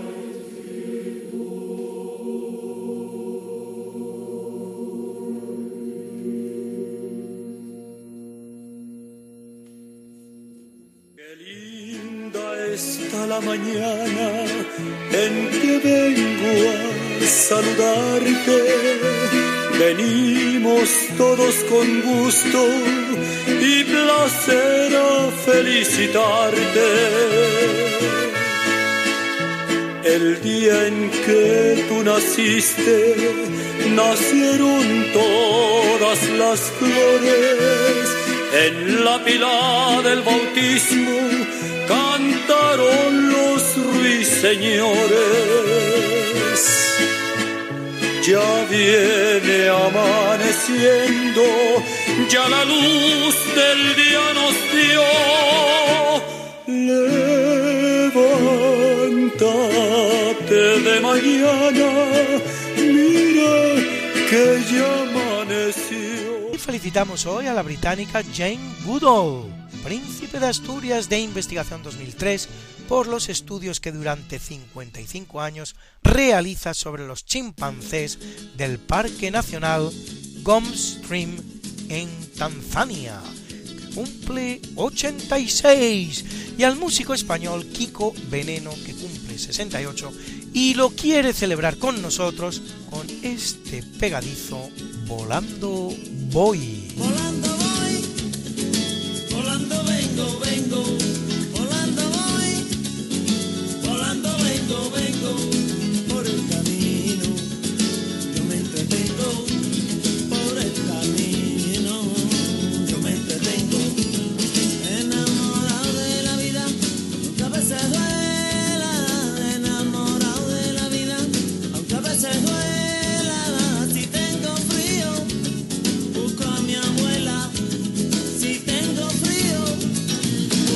candela y volar.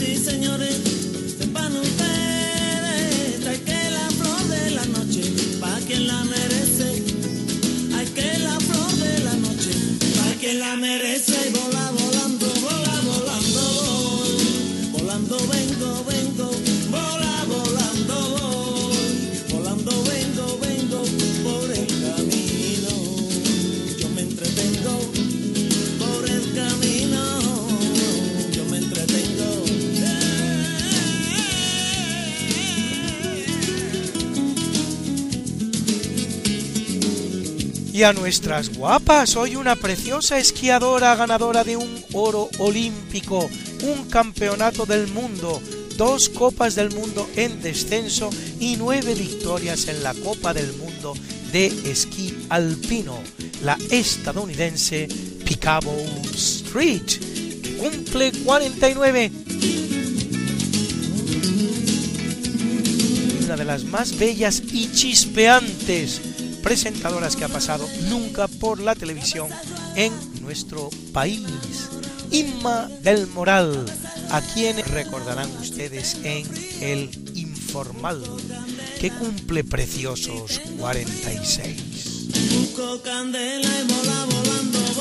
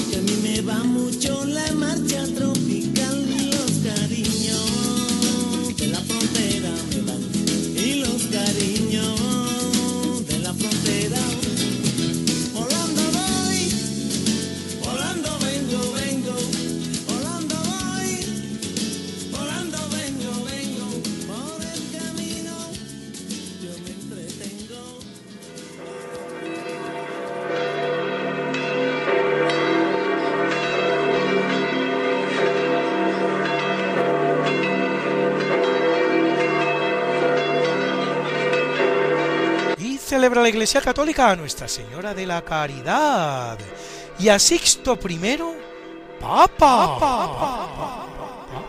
A Benigno, Evagrio, Ágape, Kiona, Irene en Gracia y Vulpiano, Mártires. A Pancracio, Ricardo y Urbico, Obispo. Y a Nicetas, Abad. Abad. Hoy es el Día Mundial de la Vida Silvestre y como yo sé que a muchos de ustedes les gustan estas efemérides, pues pueden ustedes consultarlas como siempre en el medio Religión en Libertad, en la columna En Cuerpo y Alma, donde las colgamos para ustedes cada semana, semana, semana. got something that must be done, and it can only be done by one. There is nothing more to say,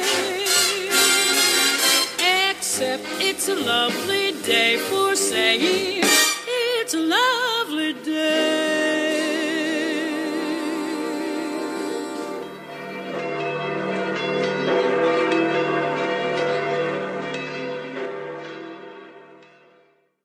La semana pasada les contábamos que el día 25 era el Día Internacional del Niño por Nacer. Pues una buena noticia que tenemos que, que contar para todos esos niños que aún no han nacido o en concreto para sus padres que pueden estar preocupados. Hasta ahora, la infección por coronavirus no se transmite de embarazadas a sus bebés. Esa es la, evidencia que, que tenemos. Eh, pues sí puede contagiarse un bebé como cualquier otro, otro ser humano, pero no se transmite durante, durante el embarazo. Eso se ha constatado en, en el hospital de Wuhan, en el centro de coronavirus, donde nacieron varios bebés de madres que estaban contagiadas y no, cuando se le hicieron las pruebas, pues no tenían, no tenían la, enfermedad. Y eso, gracias a Dios, eh, sigue siendo así. O sea que de momento tenemos que dar la, la buena noticia de que eh, el coronavirus no se transmite de, eh, de madres a hijos. Y eso además nos demuestra una cosa que es muy evidente, y es que el bebé no es un tejido de la madre, son dos seres humanos independientes, el bebé y la madre. Sí que es cierto que durante el embarazo el bebé está dentro de la madre, pero el bebé no es la madre, ni es un trozo de ella, ni es un tejido de ella. El bebé es otro ser humano que, por naturaleza animal, en un momento dado está dentro de la madre hasta que nace. Y eso es así. El bebé es un ser humano independiente y esta enfermedad, esta, eh, de momento, eh, no ha mostrado que se transmita de, de, madres infectadas a hijos. Y eso ha sido así, porque ha habido partos de madres infectadas que eh, no el, hijo no, ha estado infectado. Sí que es verdad que después se puede infectar, eso es cierto, pero igual que cualquier otro ser humano, porque sí, un bebé es un ser humano, nos guste o no nos guste. Que en España tenemos leyes que permiten matar a los niños antes de nacer, lo cual es una auténtica barbaridad. Es una, es una ley que permite matar a, a un ser humano por el hecho de estar dentro de otro, que bueno, pues hay gente que le parecerá muy progre. A mí personalmente me parece muy salvaje. Y gracias a Dios no soy el único al que le parezca salvaje. Pero no es una opinión personal, es una opinión absolutamente científica. O sea, el que el bebé es un ser distinto a la madre es ciencia. Le guste o no le guste a quien sea. Desde el primer momento, sí, desde el primer momento, el niño en el vientre de la madre, desde el, desde el momento de la fecundación, es un ser humano diferente a la madre, es otro. Y eso científicamente es así y es claro. Y le damos la buena noticia de que entre madres embarazadas e hijos en su vientre no se transmite el coronavirus, lo cual es una buena noticia. Un oyente nos manda esta reflexión. Soy Carmelo de la región de Murcia. Quería transmitir una reflexión sobre la lectura de la epístola de los romanos, el capítulo 8, versículo 31 al 38. Si Dios está con nosotros, ¿quién contra nosotros? No? ¿Quién nos separará del amor de Dios? La tribulación, la angustia, la persecución, el hambre, la desnudez, los peligros, la espada, la muerte. Dios es el verdadero médico que nos saca de cualquier situación. Y si nuestra oración está plena de amor y Él considera que por nuestro bien saldremos de cualquier situación que nos encontremos, incluida esta. Oyendo la conferencia de un sacerdote, en Lourdes decía que contempló un milagro en la que un, una madre padecía de sus rodillas y le dijo, pídele a la Virgen que me cure. Y el niño con esa simpleza y esa bondad de corazón le dijo, Señor, cura a mi madre, si no, se lo voy a decir a la tuya. Inmediatamente la madre se curó. Y nosotros debemos pensar más en la curación del alma que para toda la vida, para la eternidad, que la del cuerpo. Un abrazo para todos y ánimo ante esta situación.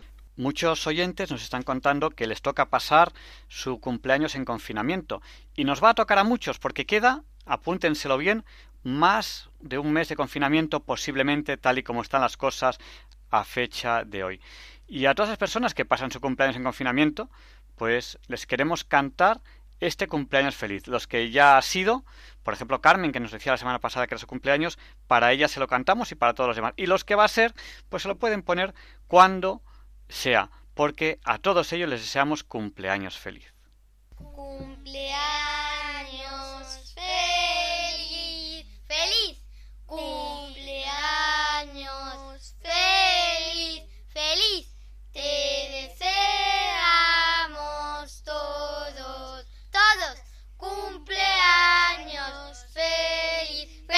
¡Felicidades, Carmen!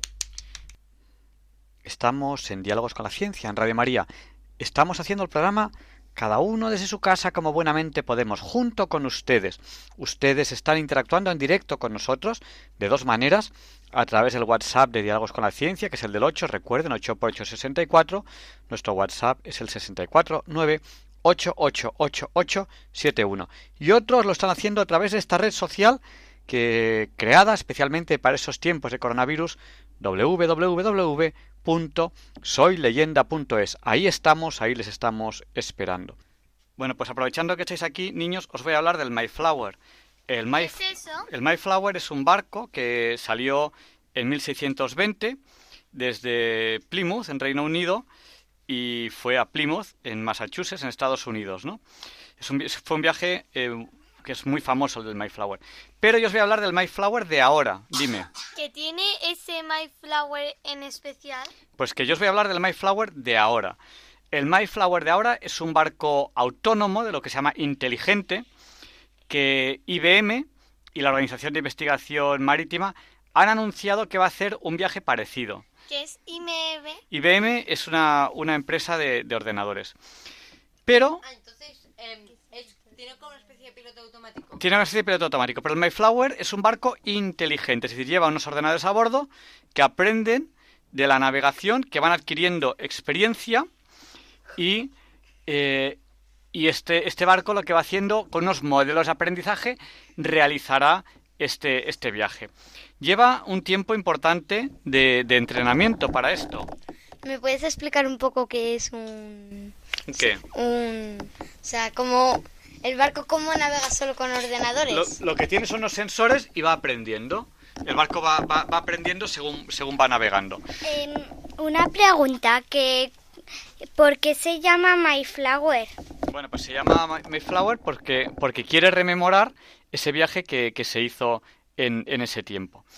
Bueno, Y el viaje antiguo, um, obviamente, será por será por el hecho de que de que mm, el creador del Mayflower de 1900 y pico mi- sí. em, le pareció bonito o algo. Bueno, de, de 1620. Fue para, para, para ir a Estados Unidos, la gente que vivía en esa época eh, en Inglaterra. Bueno, pues eh, este, este Mayflower actual tiene una tecnología que le permite detectar y clasificar otros barcos para corregir su, su ruta, eh, esquivar obstáculos como, como boyas, tierra, si lo encontrase, eh, pos- posibles cosas que puedan... Sabéis que el mar es muy complicado porque se puede, se puede complicar todo en un momento. Y, y por eso es importante. Dime. Por ejemplo, el caso del Titanic. Por ejemplo.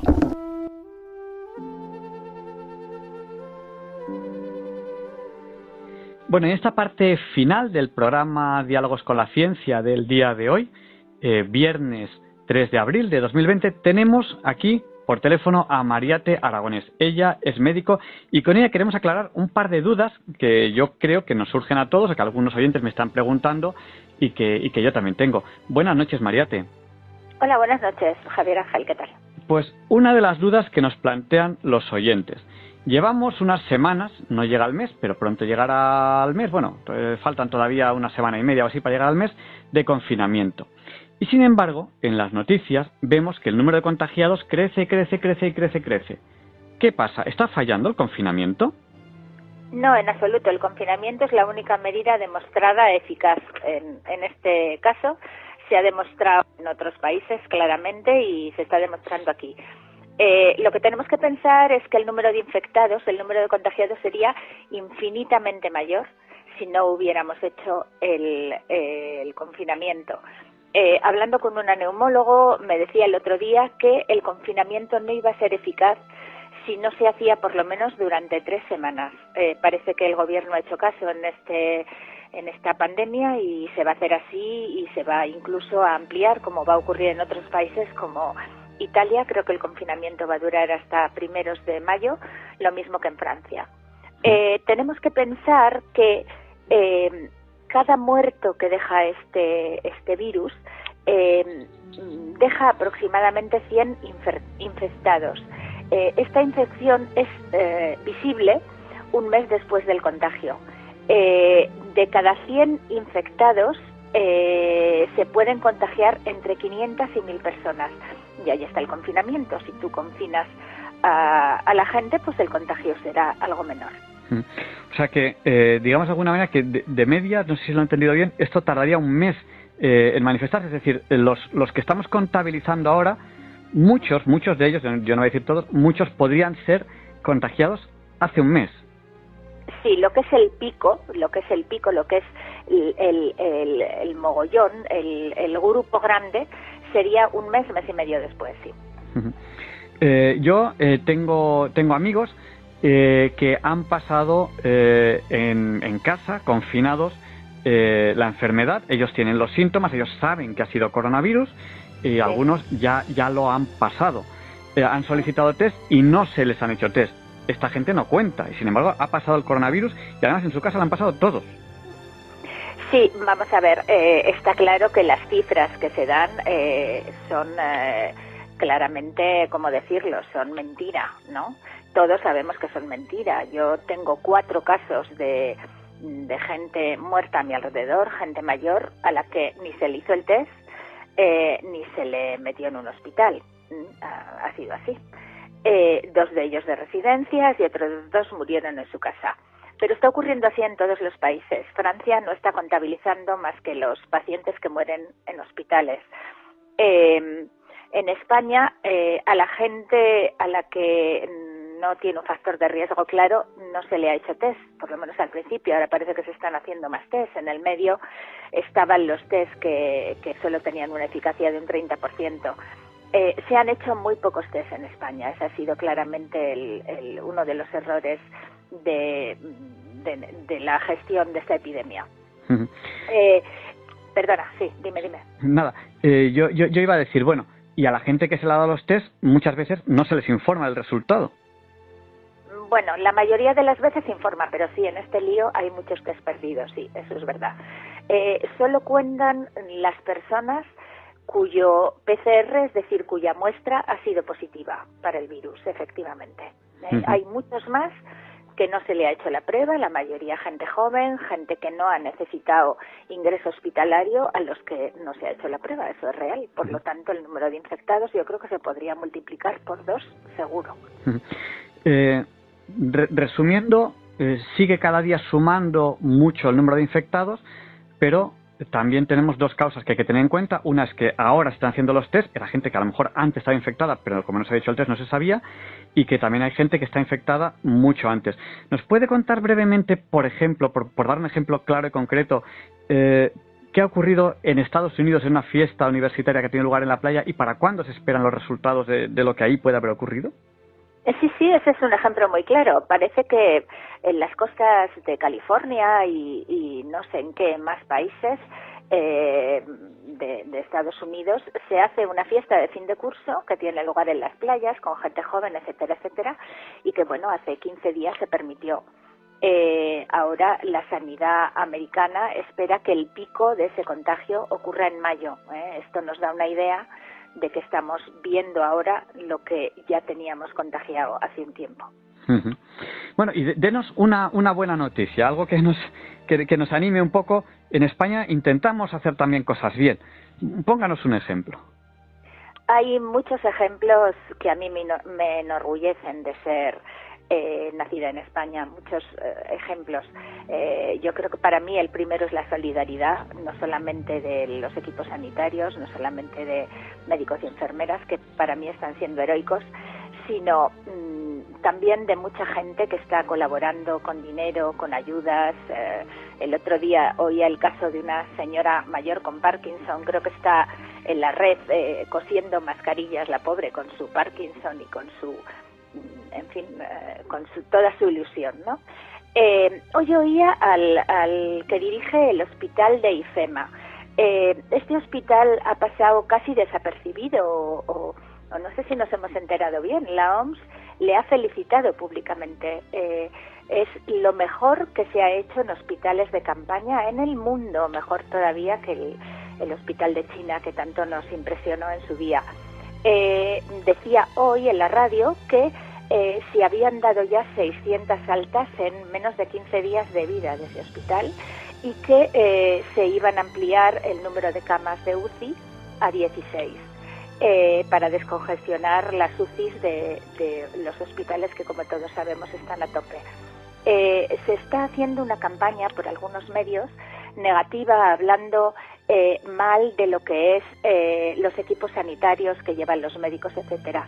Bueno, pues no es cierto. Están bien surtidos, están contentos, están mm, dándose eh, pues todo lo, to- todo, en todo su conocimiento y en toda su entrega y verdaderamente creo que no solo merecen el aplauso sino el reconocimiento de que allí se están haciendo bien las cosas como supongo que en el resto de otros hospitales. Pues felicitamos a todas las personas que han hecho posible ese mejor hospital de campaña de la historia en el mundo, que es el hospital que hoy tenemos aquí en España, en el IFEMA, y eso pues nos anima a todos los españoles. Pues muchísimas gracias desde Diálogos con la Ciencia, María Te Aragonés, médico, muchísimas gracias por este tiempo que nos ha dedicado. Buenas noches. A vosotros, buenas noches, Javier Ángel. Muchas gracias por haber compartido con nosotros estas dos horas. Les esperamos la semana que viene, si Dios quiere. No falten. Les prometemos un programa diferente, mucho más diferente ahora que estamos en estos tiempos especiales de, coronavirus. Saben ustedes bien que eh, durante la semana puede interactuar con nosotros a través de mm, el WhatsApp de Diálogos con la Ciencia, que es el 649 888871. 71 también es 8 y 64 es 8 por 8. Se lo repetimos por si no tenían papel y lápiz a mano. 649 888871. Y también para interactuar con nosotros a lo largo de la semana pueden hacerlo a través de esta red social que se ha creado especialmente para estos tiempos de coronavirus en España www.soyleyenda.es y, y bueno, pues si nos envían audios de buena calidad, intentaremos utilizarlos para el programa de la semana que viene o cualquier comentario que nos hagan por escrito, pues también lo utilizaremos para el programa de la semana que viene. Muchísimas gracias, buenas noches y hasta la semana que viene, si Dios quiere. Y le pediremos a San Juan Pablo II que nos libre, bueno, que interceda por nosotros para que se nos libre del mal, entre uno de esos males, el coronavirus y también la desesperación. No caigamos en la desesperación. Mantengamos la fe, mantengamos la esperanza y así seremos felices.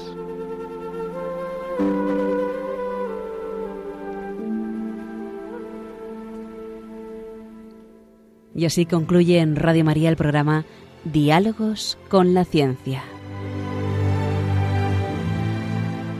Dirigido por Javier Ángel Ramírez.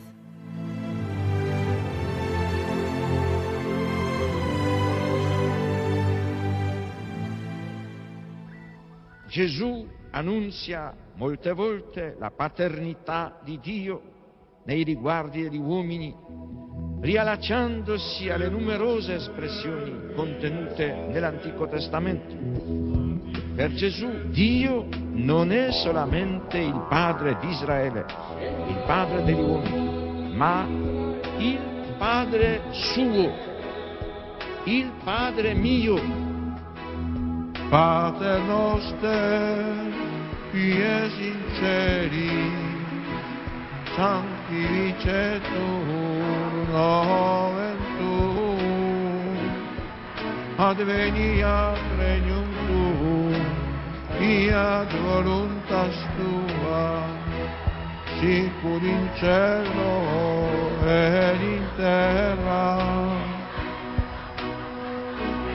Pane nostrum quotidianum da nobis hodie, et dimitte nobis levita nostra, sicut et nostri vittimus, debitoribus nostri, et ne nos induca in tentatione, sed libera nos a malo.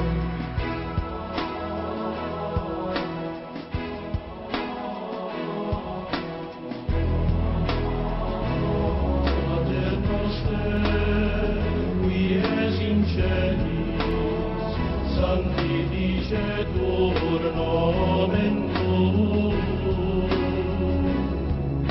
Ad regnum tuum, fiat voluntas tua, sicut in cielo et in terra. Ad nostrum quotidianum, da nobis